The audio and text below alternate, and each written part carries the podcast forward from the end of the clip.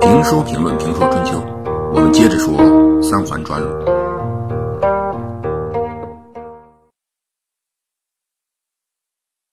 孟氏、苏孙氏都败给了东门氏，那么季氏呢？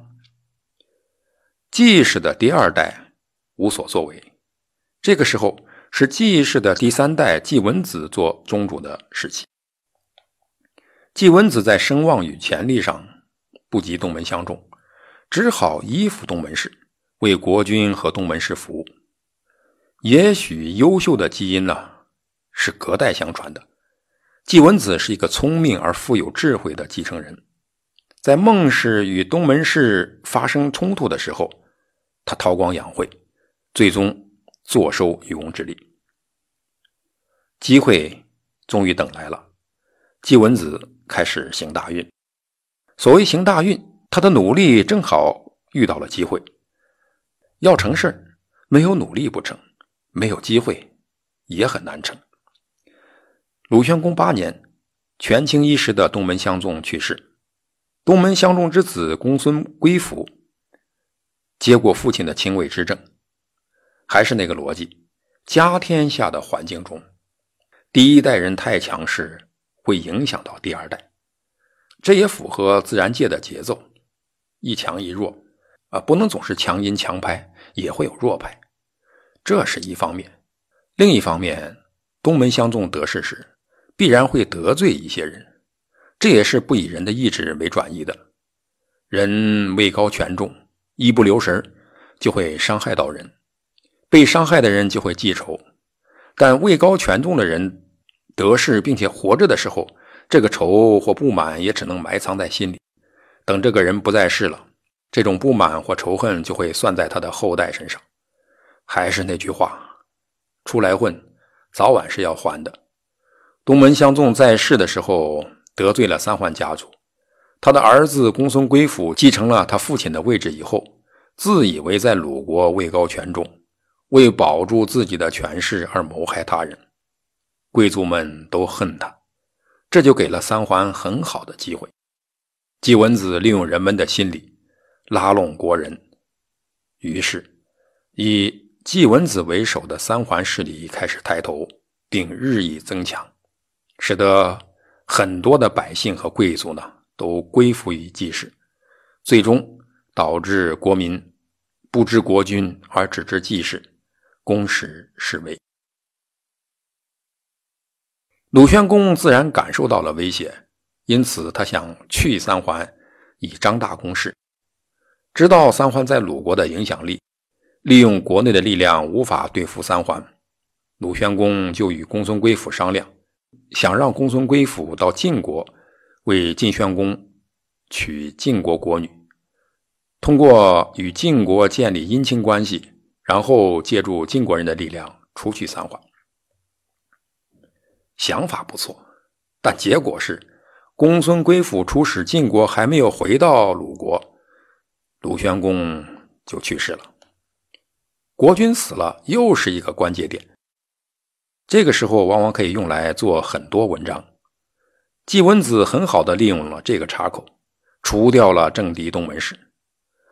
季文子在宣公死的时候，把宣公做国君之前的事给兜出来了。宣公是晋营的儿子，当初为了让他继位，东门相仲杀了齐国夫人所生的公子鄂和公子氏。当公子鄂和公子氏被杀。这两个孩子的母亲哀姜回齐国的时候，是嚎啕大哭的，经过闹事的。他一边走一边哭，说：“天哪！东门相仲大逆不道，杀敌立树。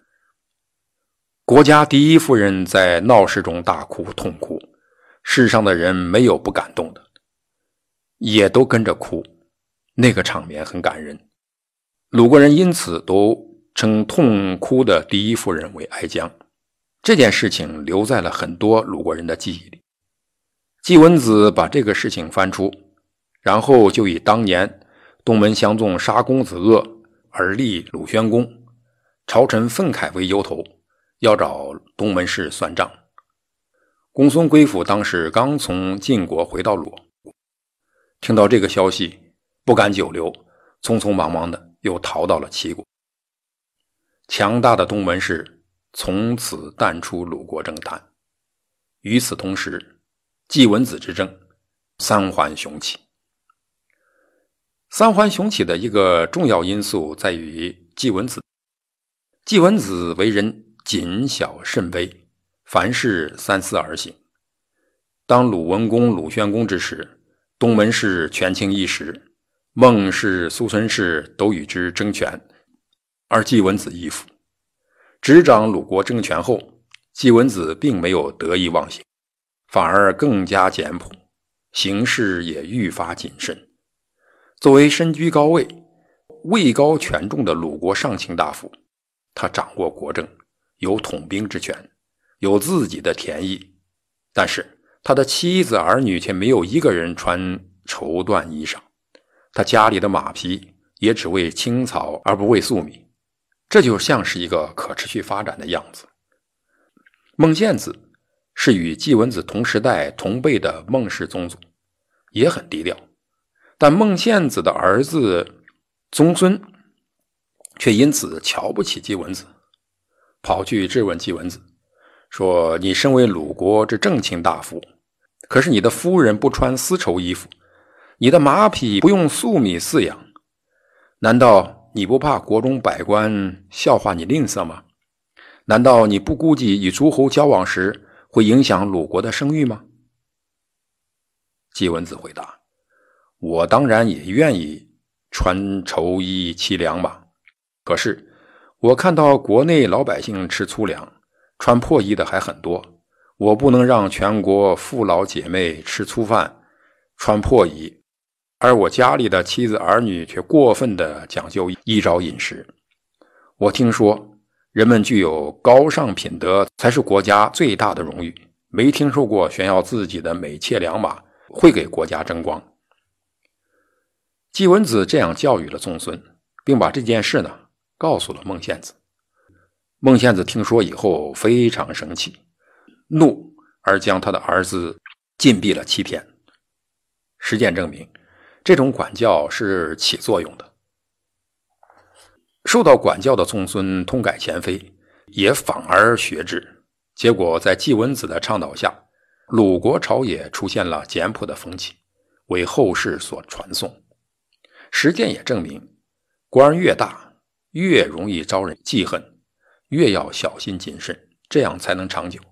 实践也告诉人们，人越不把你当回事你就越要把自己当回事反之。人越把你当回事你就越不要把自己当回事季文子的小心谨慎和节俭低调，为他赢得了好名声，也奠定了三桓在鲁国政坛的基础。季文子死后，季氏的第四代宗族季武子继承爵位。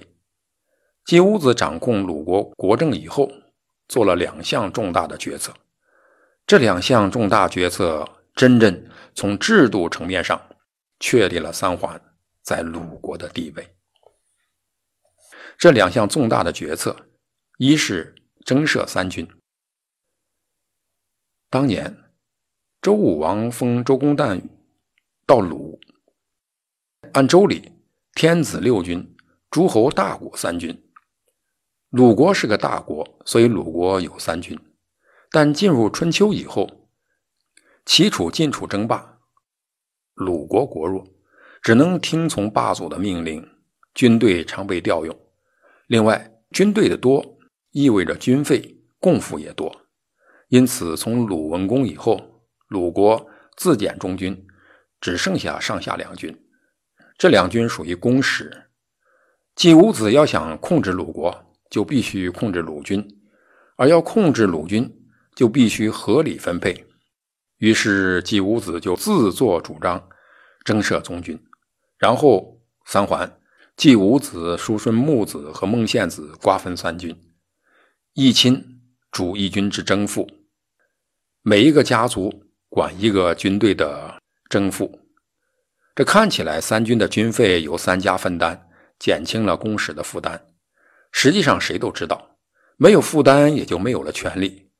于是三桓逐渐强于公使。《左传》记载，鲁襄公十一年春天，季武子准备编三个军，对叔孙木子说：“请编三个军，咱们每家管一个军。”开始，叔孙木子不同意，但季武子很坚决，叔孙木子就在鲁僖公庙门口订立盟誓，这样把公氏的军队一分为三，而各家掌握一军，三家各自把原有的私家兵合并。季氏对他的私人武装中的成员参加军队免除征税，不参加的加倍征税。孟氏呢？让他的私役士兵的一半或子或弟做奴隶兵。